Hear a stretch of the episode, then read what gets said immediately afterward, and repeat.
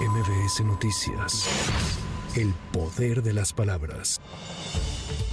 Durante su participación en el marco del evento de la Coalición Global contra Drogas Sintéticas de la Asamblea General de la ONU, la canciller Alicia Bárcena reconoció que es muy grande la amenaza que representan las drogas sintéticas y urgió un enfoque integral para abordar los efectos devastadores de las mismas. Sin embargo, destacó como parte de las acciones de México el arresto y extradición a Estados Unidos de Ovidio Guzmán López.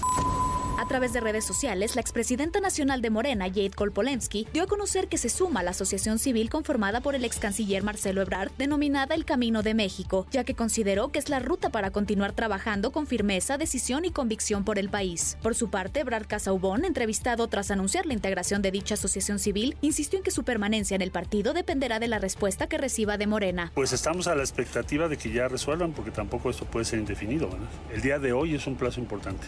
Marcelo, ¿te mantienes en Morena? Pues presentamos una impugnación. La decisión que tomemos pues va a ser con todo el movimiento. Va a depender muchísimo de cómo responde Morena. Mañana martes a las 10 horas se reanudará la audiencia en la que se definirá la situación jurídica de Alan Gilene, cuya detención fue decretada legal y a quien la Fiscalía General de Justicia del Estado de México le imputó el delito de feminicidio cometido en contra de Ana María Serrano Céspedes, de 18 años de edad, ocurrido el pasado 12 de septiembre en el municipio de Atizapán de Zaragoza. Durante la primera audiencia celebrada este lunes, se decretó un receso de 12 horas a fin de que el Ministerio Público recabe más pruebas para sustentar la acusación contra el imputado.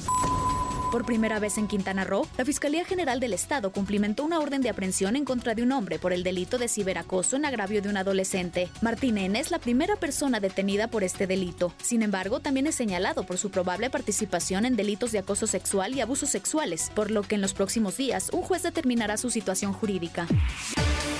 Autoridades capitalinas inauguraron un mapa turístico de gran formato en el centro histórico, colocado en la calle República de Guatemala a espaldas de la Catedral Metropolitana. El objetivo es que visitantes locales, nacionales y extranjeros ubiquen los principales atractivos culturales de esta zona patrimonial que abarca 10 kilómetros cuadrados. Así lo informó el coordinador general de la Autoridad del Centro Histórico, José Manuel Oropesa Morales. El centro histórico le pertenece a las y a los mexicanos, pero le pertenece a todo el mundo y tenemos la obligación de cuidarlo, preservarlo, difundirlo y este mapa que hoy vamos a inaugurar pues contribuye a esta encomienda que tenemos por parte de la Autoridad del Centro Histórico y que además se coloca aquí en un punto de una altísima confluencia de visitantes nacionales y extranjeros aquí en la Plaza del Empedradillo, en la calle de Guatemala.